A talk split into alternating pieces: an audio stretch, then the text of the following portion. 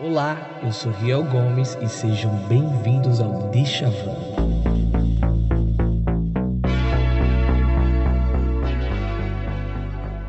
Hoje iremos deschavar a suposta luta às drogas. E para bolar esse papo comigo, eu vou chamar um cara que nasceu para ser grande. Ele é professor universitário de Direito, preto, filho de professores, os seus pais nada menos do que a professora Sônia Meire e o professor Neput.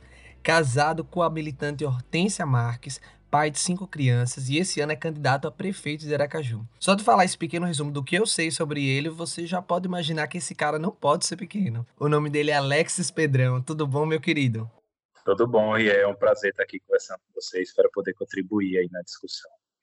Ah, fico muito feliz, Alex. É, isso que eu falei é o que eu achei de você na internet, né? O que eu conheço de você. Agora, do seu lado, quem é Alexis Pedrão? Se a gente fosse apresentar Alexis Pedrão para essa roda, quem é Alexis Pedrão? Alexis Pedrão é um cara bem tranquilo e um cara bastante sonhador. Então, eu sempre é, tive muitos sonhos, primeiro individuais, é, enfim, de cursar direito, é, enfim, de, de ser alguém na vida, como chamam, mas depois eu passei também a ter sonhos coletivos, né? Comecei a me indignar com umas questões que envolvem a gente no nosso mundo, a desigualdade, o racismo, passei por diversas situações e resolvi me organizar coletivamente e dedicar minha vida à militância. Então, Alex Pedrão é um cara que sempre gostou de jogar bola, sempre dançou pagode, sempre sonhou em se formar e hoje tem dedicado também, além dos estudos da profissão, tenho dedicado minha vida à militância, às causas sociais, ao PSOL, à luta das comunidades periféricas, quilombolas, trabalhando com formação política. Esse é o Alex Pedrão. E, é muito importante a gente, assim, enquanto sociedade, a gente perceber que a gente pode ter as nossas vontades de querer crescer, de querer ser, ser alguém, né? É, entre as que a gente associa ser alguém somente a ser, não, que a gente pode ser muita coisa também, mas a gente não esquecer que existem outras pessoas que não tiveram as mesmas oportunidades. Se a gente teve dificuldades, tem pessoas que têm dificuldades ainda maiores. E é muito importante a gente sempre pensar nesse coletivo. E, e hoje existe essa questão da militância, as pessoas estão mais né, inteiradas nessa, nessa questão de, de do, do, da política, é bom e é importante que a gente esteja pensando sempre no coletivo, não só na, na militância, mas pensar que existem pessoas, que existem vidas. E vamos ao corre. Há 5 mil anos surgiu a primeira droga na humanidade. Uma tribo de pigmeus no centro da África encontrou um javalis meio doidões após comer uma plantinha misteriosa. O historiador grego Heródoto relatou em 450 anos antes de Cristo que usavam vapores da cannabis nas saunas. O banho do vapor dava um gozo intenso, arrancando gritos de alegria. Aqui no Brasil, em alguns países da América Latina, foi encontrado alguns relatos de colonizadores que falavam sobre o uso de cogumelos e algumas plantinhas feitos pelos índios. E o povo da embarcação também usava e gostava de ficar loucão. Dentro do processo de colonização e imposição religiosa, isso começou a ser visto como errado. Em 1914, os Estados Unidos cria a primeira lei criminalizadora de nível federal. Já em 88, em Viena, percebe que a guerra não era contra as drogas, e sim contra as pessoas. No Brasil, a consolidação da lei penal em 1932. A versão brasileira da suposta guerra às drogas revela-se em 98, quando foi criada a Secretaria Antidrogas, órgão do Conselho Nacional, ambos dirigidos por generais do Exército, adotando a visão que a substância e as pessoas ligadas eram inimigos da sociedade. O tráfico de drogas é o crime que mais detém pessoas no Brasil. A população carcerária detém aproximadamente 759 mil pessoas, dados do início de 2020. Em dezembro de 2018, o crescimento foi de mais de 8%. 65% da população carcerária é composta por pretos. O Brasil o quarto país com mais mulheres presas. 62% das prisões de mulheres estão relacionadas ao tráfico de drogas. Para os homens, cai para 26%. É, o Brasil teve a mais longa e numerosa escravidão do mundo. Foi o último país a botar o fim nesse regime. Em tese, a escravidão tinha acabado. Porém, a lei não promoveu inserção das pessoas na sociedade nem reparou de nenhuma forma os homens e as mulheres que foram submetidos a anos de escravidão. Simplesmente virou os olhos, simplesmente esqueceu. Hoje nós temos uma realidade evidente de uma sociedade excludente com o povo preto, criando uma suposta luta contra o tráfico, que na verdade é o encarceramento, é que está matando o povo preto, e a luta contra as drogas, a gente não sabe para que é finalmente, se é contra as drogas, se é contra o usuário, se é contra os vícios, se é contra as pessoas que estão sendo marginalizadas. Então, Alex, é você que é uma pessoa que tem essa vivência de militância, você estudou direito, então você tem essa visão desses dois polos e eu não vejo outra pessoa para poder deschavar, para poder problematizar esse problema que existe no Brasil A não ser você. Me ajuda a deschavar isso, Alexis.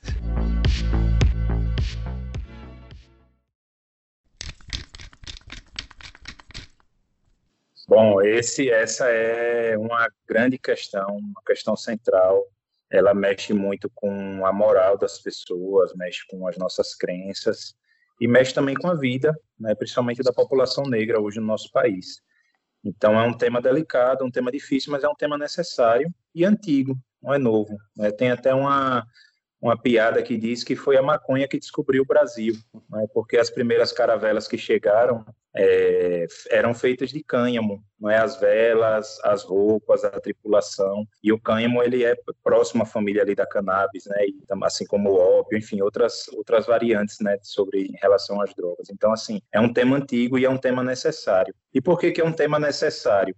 É, fundamentalmente porque todas as pessoas elas têm acesso a drogas, não é, lícitas e ilícitas na vida que a gente vive. Então, assim, quando a gente está falando de drogas, a gente está falando de algo que altera os nossos sentidos de forma geral, de forma lato senso. Então, café é droga, Coca-Cola é droga, açúcar é droga, hambúrguer é droga, taja preta é droga. Quando você precisa de um remédio, você vai num lugar chamado drogaria. Então, enfim, é preciso ampliar o que é que é droga, para não associar logo a uma coisa negativa, demoníaca. Então, tem pessoas que fazem uso de medicamentos de forma permanente e aquilo não deixa de ser uma droga. Agora, o nosso problema tem sido em relação às drogas que são consideradas ilícitas. Tem muito mais a ver com uma questão histórica e social do que de fato com um potencial ofensivo.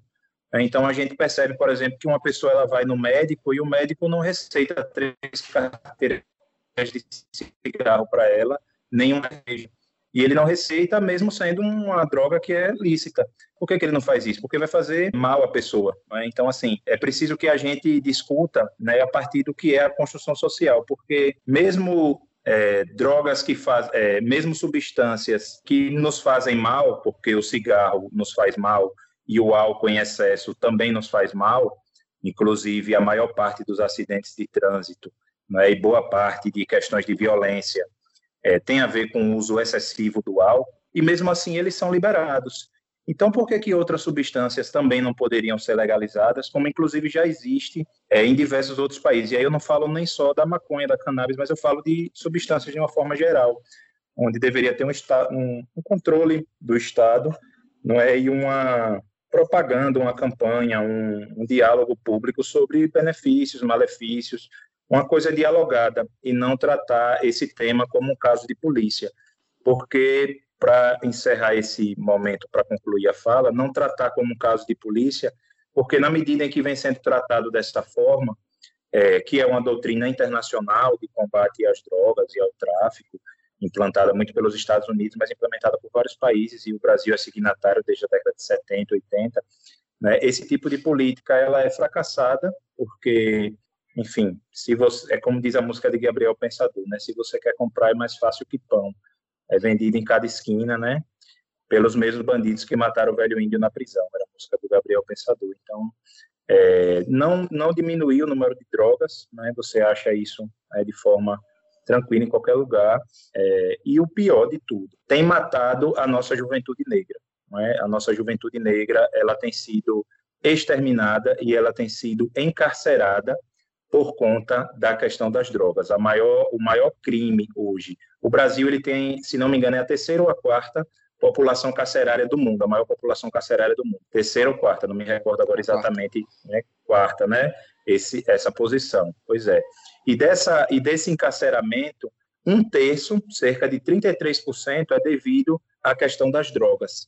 Então, está é, tá tendo uma prisão em massa não é? E os setores que são presos, os setores de classe são os jovens, moradores de periferia, negros e negras. E tem aumentado também para as mulheres, pelo mesmo motivo, pela mesma motivação. Então, primeiro, além de não resolver o problema, está ceifando a vida da nossa juventude. E não está sendo bom para ninguém, porque no caso brasileiro, inclusive, há estatísticas que dizem, essas estatísticas são famosas, que o Brasil é o país em que a polícia mais mata, mas também é o país em que a polícia mais morre na medida em que essa guerra ela não tem feito bem a ninguém, nem mesmo ao aparato policial que se diz é, combater esse esse mal que seriam as drogas. Então, eu acho que a gente precisa ampliar a discussão, ela é necessária. Inclusive, para fechar, está tendo inclusive um lobby né, no, no Congresso Nacional forte de empresas estrangeiras, né, para que o Brasil pa passe a plantar cannabis né, aqui para comercialização para uso terapêutico, medicinal, como tá, já tem algumas decisões judiciais nesse sentido. Então, é, é preciso que a gente reveja urgentemente essa política de drogas, trate como um tema de educação e saúde pública e não como um tema policial. A gente tem exemplos em outros países, a gente pode utilizar ou pode criar o nosso próprio modelo, apenas utilizar como inspiração e ter o nosso próprio modelo, porque cada realidade é uma realidade e de repente exige um outro modelo. Mas eu acho que do jeito que está, não dá para continuar, porque não é uma guerra às drogas, é uma guerra às pessoas. E são as pessoas negras, moradoras de periferia, jovens, certo, que têm morrido cada vez mais e que têm sido encarceradas, muitas vezes por um pino, por uma trouxinha, por uma coisa muito pequena. Enquanto os verdadeiros ratos roem o queijo, né? Então me lembro daquele episódio do helicóptero de cocaína na fazenda de um amigo do senador e ficou por aquilo mesmo.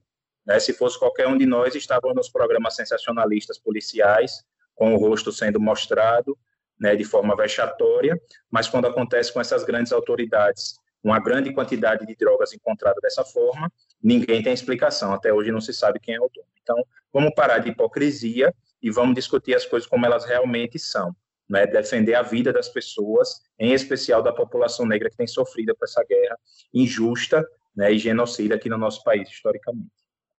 É exatamente isso que você está falando, que existe até um diferencial entre para ficar bem nítido que a questão de, de, de legalização colocar esse, essa discussão sobre esse assunto à mesa não é uma questão de oba-oba, vamos legalizar as drogas e vamos ficar doidões. É uma questão que tem vidas sendo perdidas, tem oportunidades sendo tiradas por conta dessa luta. E principalmente da população do, do, povo preto, que já sofreu a vida toda. A gente tem essa dívida já histórica a gente ainda insiste em não ver que essa, que essa, que essa diferença existe. E está nas manchetes, está na manchete quando a gente vê quando é um menino preto que é pego com a trouxa de maconha, é colocado como bandido. Quando a gente vê um, um menino branco, foi o estudante que foi pego com a naja, né? Recentemente aconteceu. Então a gente vê que é nítido isso. E é necessário que a gente crie esses debates e tirar essa visão negacionista, porque estão sendo vidas estão sendo perdidas.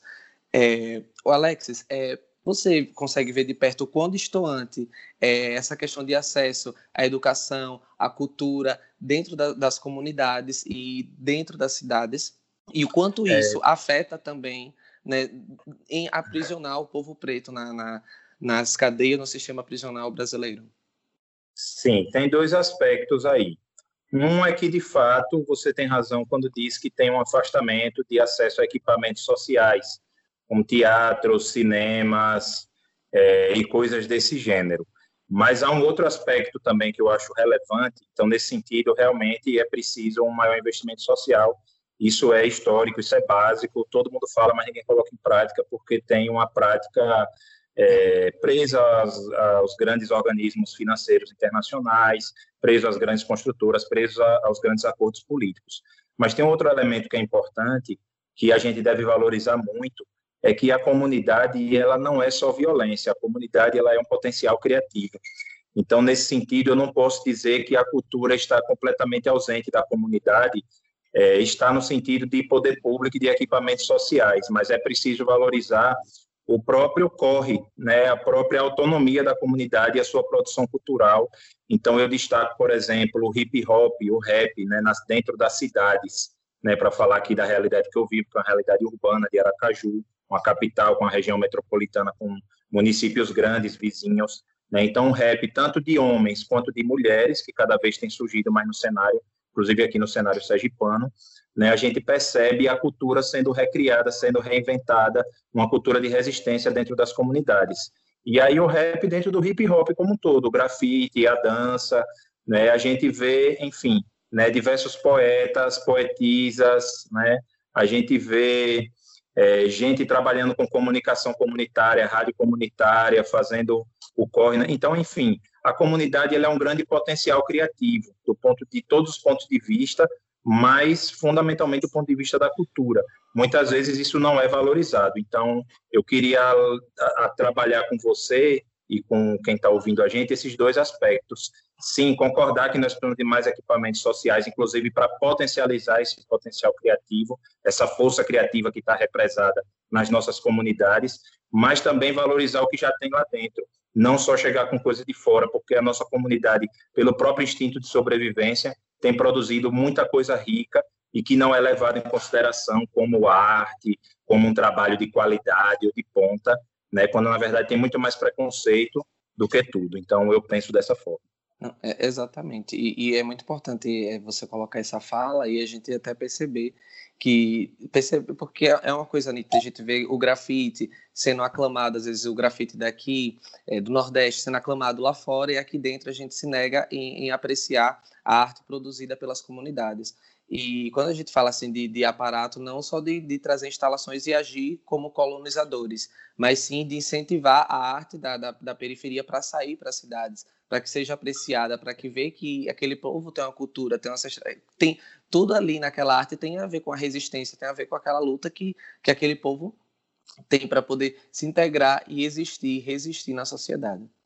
Então é muito Perfeito. importante a gente colocar como, como a arte, na verdade, é, é, um, é um grande instrumento, inclusive a gente está é, tá cansado de ver entrevistas e outros lugares o quanto a arte salvou, quanto é, jovens pretos e mulheres pretas da criminalidade, né? Ou, da, ou, seja, das opções que são mais fáceis, né? não é uma questão muitas vezes de escolha, né? O que está mais fácil, o que está mais acessível. Então é importante a gente perceber que é necessário a gente incentivar, apreciar, dar oportunidade, curtir, compartilhar, divulgar essas artes que nascem da periferia, justamente porque esses artistas, para que tenham escolha, tenham opção de, de poder de crescer de, de crescer para qualquer lado, né? que seja uma árvore que cresça para qualquer lado.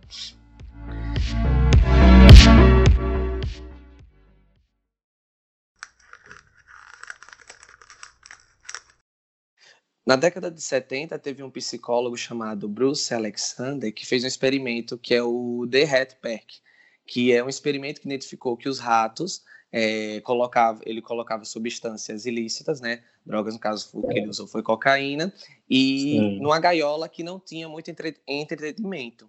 E na outra gaiola tinha parque, tinha diversas outras opções.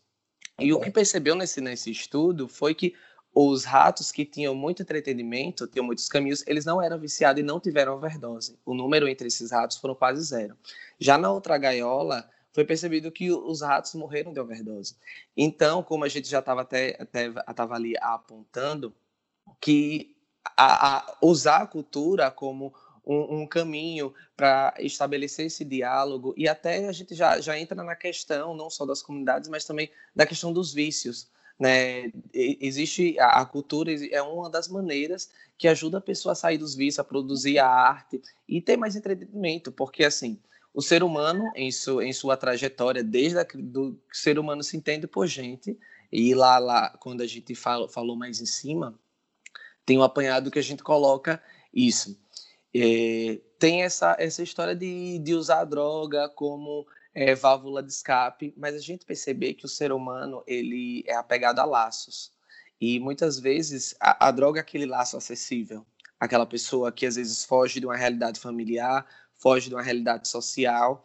E então a droga é o laço dele. Quando a gente tem entretenimento, quando a gente tem inserção de é, colocar cultura na sociedade e deixar isso essa discussão aberta, a gente tem essas opções, esse entretenimento e a gente pode ter uma sociedade muito mais saudável.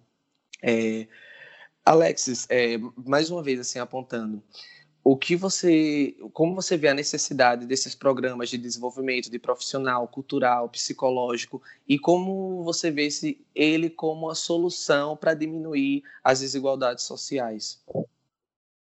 Olhe, essas propostas todas, elas são fundamentais, mas elas são propostas dentro da ordem, certo? Então, assim, ah, vamos ter um vamos ter um CRAS, vamos ter um CAPES, vamos atender população em situação de rua, as pessoas que estão em situação de drogadição, né? O problema não é o crack, o problema é a pobreza. Você falou muito bem, eu resumiria assim, né? O problema é o racismo, o problema não é o crack. O problema é a falta de oportunidades, né? O problema é a forma da como a nossa sociedade funciona para as mercadorias, para as coisas, para o lucro e não para as pessoas e o meio ambiente. Então, acho que esse é que é o problema. É, todas essas propostas são campanhas de conscientização, tratar como saúde pública, ter campanhas de prevenção nas escolas, toda, tudo isso, é, eventualmente, no caso de necessidade, algum tipo de tratamento de saúde, no sentido da reabilitação, tudo isso é discutível, é tranquilo, é necessário. Agora, eu penso que a gente precisa de mudanças mais estruturais. Então, dando o um exemplo aí que eu falei sobre o lobby da legalização que algumas empresas estrangeiras, internacionais do grande capital têm feito no Brasil, junto a alguns deputados federais, senadores, para poder aprovar o plantio aqui da maconha, da cannabis para fins né, medicinais, terapêuticos. Ora, a grande indústria é quem está a favor da legalização da maconha. A grande burguesia internacional, os grandes conglomerados, então, assim, não, não nos serve a gente, é isso que eu quero dizer. Quando você tem propostas dentro da ordem, é como se a gente, de certa forma, acabasse, no final das contas, o cachorro mordendo o próprio rabo. Porque, por exemplo, se uma grande multinacional como essa vem fazer esse plantio aqui no país, vai ser na lógica e no tom do agronegócio para exportação, como é feito a plantação com as grandes multinacionais, o agronegócio aqui no nosso país.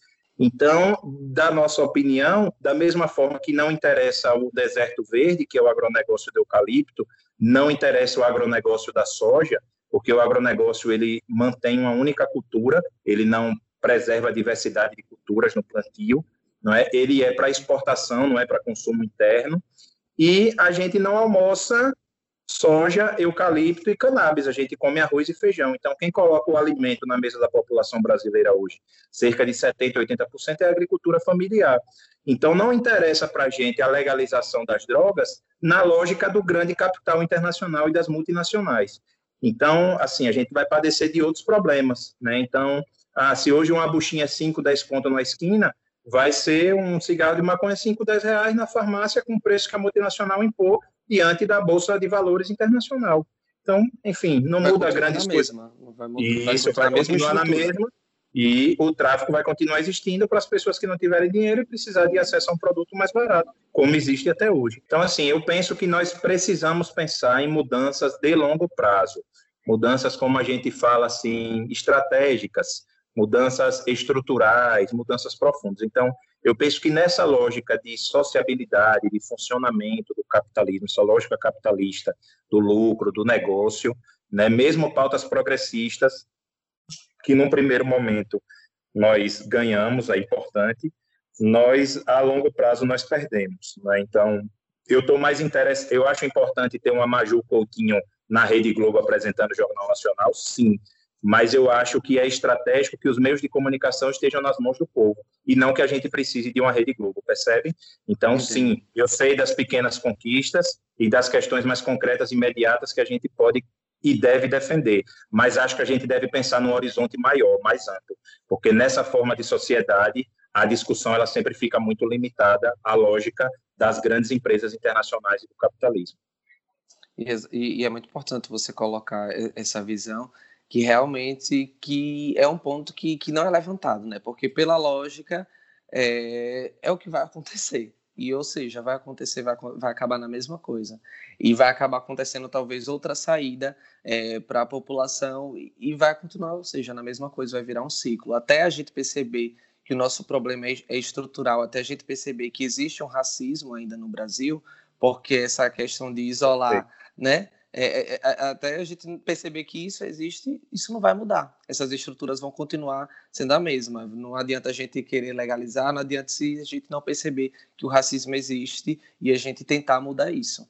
Né? Não, não se colocar, ah, somos bonzinhos, mas, mas colocar como se você está numa posição favorável, seja um facilitador. Você não é bonzinho, você é um facilitador. Então, seja um facilitador, seja um criador de oportunidades. Então, é muito importante você colocar esse pensamento. No começo do nosso diálogo, você colocou uma questão é, da, da, da, da, posologia da pessoa usar outros tipos de drogas, como taja preta e outra, outras drogas, e não ser tida como drogas. Né? E existe uma dificuldade das pessoas a perceberem isso, porque taja preta é uma droga que, se a gente for analisar a tabela de risco, às vezes tem um risco muito maior à saúde, aos danos, eh, danos até o próprio cérebro e até o sistema imunológico da pessoa, muito maior do que outras drogas ilícitas que, que circulam por aí. O grande problema, na verdade, das drogas hoje é porque, como a gente não tem algo legalizado, existem drogas que são adulteradas, que as pessoas acabam entrando em overdose porque tem um produto que não tem uma, uma fiscalização. É, o problema das drogas é porque a gente tem uma má educação de uso de tudo, até no álcool a gente tem uma má educação do uso, né? Agora é. que a sociedade se acordou para poder tentar parar das pessoas não dirigir e beber, então a gente, o, o, problema de existir uma overdose, a gente falar sobre vícios e que muitas pessoas, ah, a gente não pode legalizar porque vai ter um monte de gente viciada. Não, a questão não é a questão de só gente viciada, e como foi colocado até no começo, é, a gente tem que perceber que a luta contra as drogas não deve ser uma luta militarizada, não é uma luta que deve ser a polícia que deve intervir, porque o que a polícia está fazendo é só tirar vidas. É uma luta que é de saúde pública. A gente, como foi colocado no começo, é uma luta, é uma luta de saúde pública. A gente perceber que que é, esses vícios, esses vícios estão ligados às necessidades das pessoas e que todo mundo tem esses tem vícios como taja preta, é, tem que foi danos causados pela sociedade. Ou seja, todo mundo é viciado, todo mundo se apegou a algum laço, todo mundo tem uma válvula de escape. E quando a gente fala sobre, sobre as drogas ilícitas, existe um, um posicionamento contrário. É, então é necessário que todo mundo expanda essa ideia e perceber que não é algo que é anormal, que essa pessoa deve ser marginalizada, ah, não sei quem usa droga. São pessoas que, estão, que criaram laços. Então é necessário a gente abrir esse diálogo para inserir essas pessoas na sociedade, gerar oportunidades. É necessário a gente ver com o amplo horizonte. Até é necessário você estar aqui até para falar. E você colocou muitos horizontes que até nem eu mesmo que estava aqui eu observei, como essa questão do, do agronegócio que eu percebi que esse mecanismo é isso que vai acontecer. Recentemente eu, eu vi um estudo de um psicofarmacologista. Eita. Ele, ele é um, um, médico que ele é especializado em danos no cérebro. Ele mede é, como substância age no cérebro e ele fez um comparativo, um estudo que ele faz um comparativo é, na sociedade desde o da, comparativo de quando a internet surgiu e que a sociedade começou a mudar a perspectiva, a gente andou para um outro lado depois da internet. E como o comportamento da sociedade tem andado e a questão dos vícios e como as drogas, inclusive os taja pretas, agem no, nos cérebros.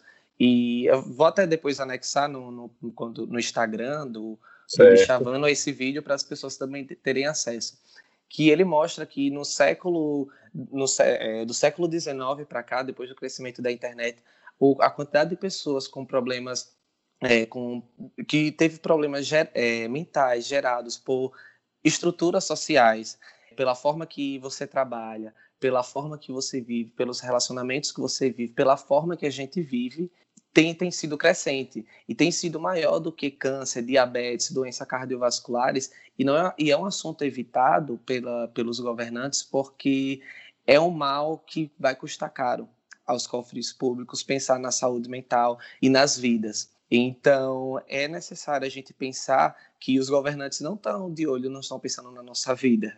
Eles estão pensando no que eles estão lucrando. E existe muita gente lucrando com essa com essa falsa luta contra as drogas. Como você colocou ali, existe o helicóptero que até hoje não tem resposta.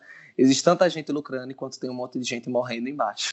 Isso mesmo. É, Ritalina e Ritalina, diazepam e outras coisas aí, eu não conheço muito, mas basta pegar os dados e ver como cresceu nos últimos 20 anos, em especial na última década aqui no Brasil, né? Muita criança, muito adolescente, qualquer coisa tomando taja preta para déficit de atenção, para melhorar a concentração, para poder dormir, crise de ansiedade. Há diversos estudos e dados sobre isso. Então, assim, é realmente muito negativo, né? E é triste porque é comprovadamente diferente de outras drogas ilícitas que nem tem tanta comprovação, até por, pela escassez de pesquisas, No caso do tarja preta, é comprovado que causa dependência, a grande maioria deles. É comprovado que você toma para um sintoma e ele aparece outros sintomas no seu organismo que dizem respeito a, a, efeitos colaterais daquele remédio. Por isso que é tão controlado, por isso que só com receita e mesmo assim com muito cuidado.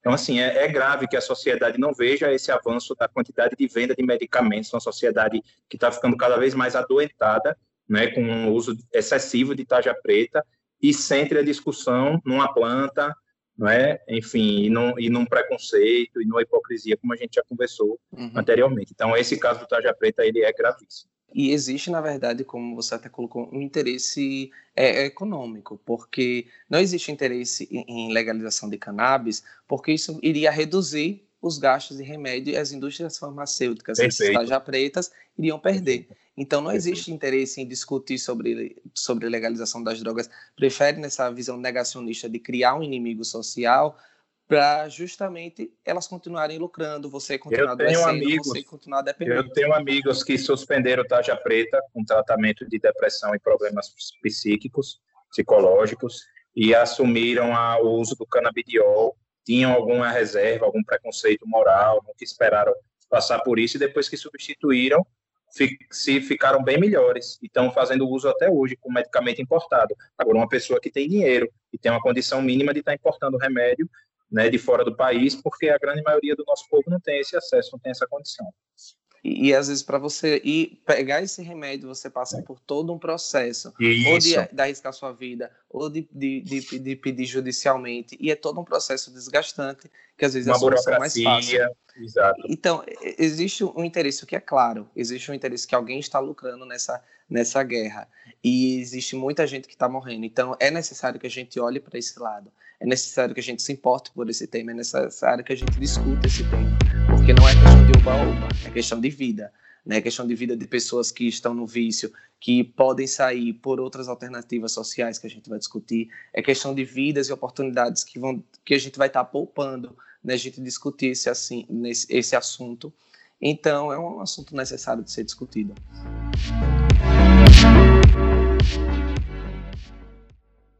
Vamos ao momento da viagem do programa.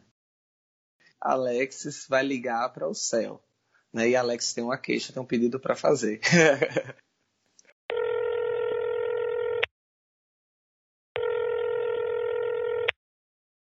Atendimento especializado celestial, me chamo Angel, com quem eu falo? É, boa noite, Angel. Você fala com Alexis. Olá, Alexis, tudo bom com o senhor? De onde o senhor fala? Eu, tudo bem, eu falo de Aracaju, Sergipe. Ah, do Brasil? Do Brasil. Ah, do Brasil. Só um instante, Alexis, que eu vou aqui ver com meus superiores. É, do Brasil. A gente não tá atendendo no Brasil no momento. O que, é que eu vou falar para ele? Alexis, é, infelizmente no Brasil a gente está tendo problema de subnotificações de informações, então eu não vou poder dar muitas informações agora que a gente está fora do ar. Posso te ajudar em alguma outra coisa? Mas eu estou precisando de uma urgência. Eu estou precisando trocar, devolver o presidente do Brasil. Ai, senhor Alex, eu posso então te transferir para o responsável que está atendendo o setor do Brasil, do, do seu país no momento.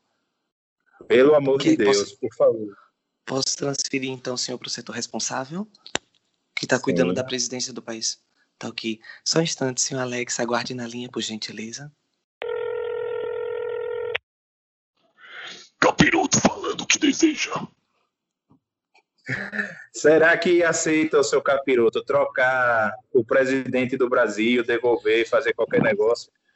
Então, Alex, é, infelizmente vocês que escolheram por aí, né? Agora tem que arcar com as consequências, eu não posso fazer muita coisa.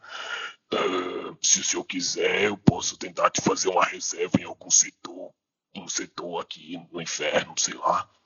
Você deixa alguma vaga aqui? Não tem, não não tem nenhum jeitinho, porque eu não escolhi, não. Escolheram aí, eu tive que aguentar ah, esse tranco aí. Alex, mas tem um setor maravilhoso aqui que tá pegando fogo. É um setor dos crentes com arminhas. Então só ouço os gritos aqui. tá bombando aqui. Se você quiser. Pode, eu... pode ser para esse, é, é, bem interessado, acho que ele vai curtir. É, inclusive, a gente está negociando a possibilidade de um show de uma cantora é, que eles gostam muito, que até um cantor brasileiro fez uma música com o nome dela. É, uma coisa assim com flow. É, é até pecado falar uma coisa dessa com o Djavan. Né? Essa, é essa sala mesmo, pode mandar. É, mas eu não posso fazer, eu só posso fazer a reserva dele. Na verdade, ele tem um setor, ele já tem a reserva dele especial. O senhor não votou nele, não? De jeito maneira. Ah, sim, Alexis. Então, infelizmente, eu não posso responder muito pelo senhor agora. Eu posso transferir o senhor para Deus, que eu acredito que lá vai ser uma outra história. O senhor conversa com ele, pede para ele te ajudar de alguma forma, porque aqui eu só tô Pode ser, para quem resolva, para quem resolva. Então tá ok, Alex. Aguarde na linha que já já o senhor vai falar com Deus. Alexis? Oi. Alexis? É, eu só vim aqui para ver se você não estava com dúvida, é, se você não quer reservar uma vaga aqui. É porque aqui o povo gosta de aglomerado e calor, calor humano.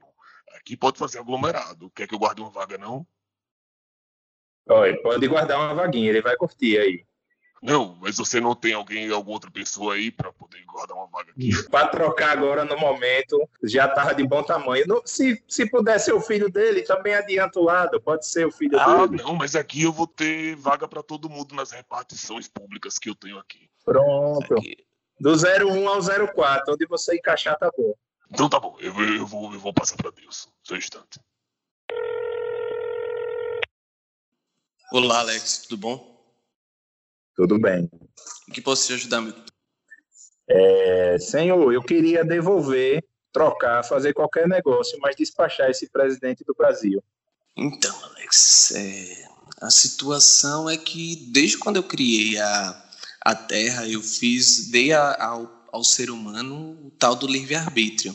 Né, para vocês decidirem, fazer escolhas. Eu dei uma terra com uma condição maravilhosa, é, mas depende da escolha das pessoas, né? Como cada um ia levar e gerir o seu livre-arbítrio. Né, eu sou um cara democrático, eu gosto da democracia, e eu acho que a maneira de se resolver as coisas é a gente escolher junto, né? Então eu não posso te ajudar nisso. Eu acho que o que eu posso falar para você é que você pode pedir para as pessoas continuar escolhendo, fazendo escolhas certas. Na verdade é isso, continuar escolhendo e fazendo nem, as escolhas certas. Nem um milagrezinho Infelizmente, nesse caso, eu não vou poder te ajudar. Eu acho que o milagre é só se todo mundo do Brasil começar a mudar a cabeça, olhar para o próximo e votar certo. Porque se a gente votar certo, a gente vai começar a ter um lugar melhor. Posso te ajudar em alguma não, outra coisa, isso Alex? mesmo. Então, Alex, muito obrigado. Um abraço. Qualquer coisa, pode falar comigo. Se quiser uma ajuda para as crianças, eu sei que às vezes você fica, ai meu Deus, me ajude aqui. Aí eu acalmo elas e boto ela para dormir. Não se preocupe, não. Quando você precisar, não você como fala. o senhor adivinhou. Eu, eu ouço todo tá dia. Tá certo, muito obrigado. um abraço. Outro.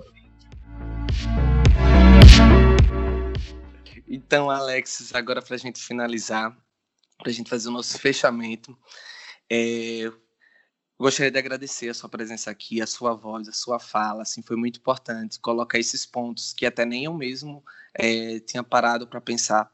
Né? Apesar de, às vezes, eu ver que né, na necessidade de fazer essa entrevista, eu pesquisei muita coisa e descobri muita coisa, e mais uma vez essa troca de conversa ajudou muita coisa, assim, para mim. E eu acredito que vai ser um assunto que vai vai ajudar muita gente em casa a discutir sobre esse assunto de ampla visão.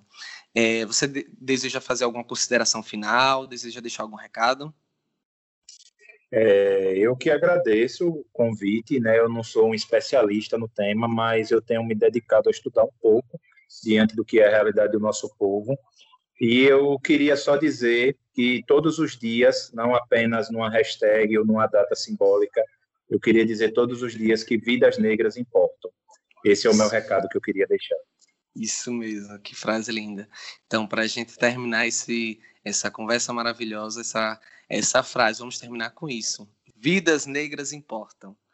Vidas negras importam.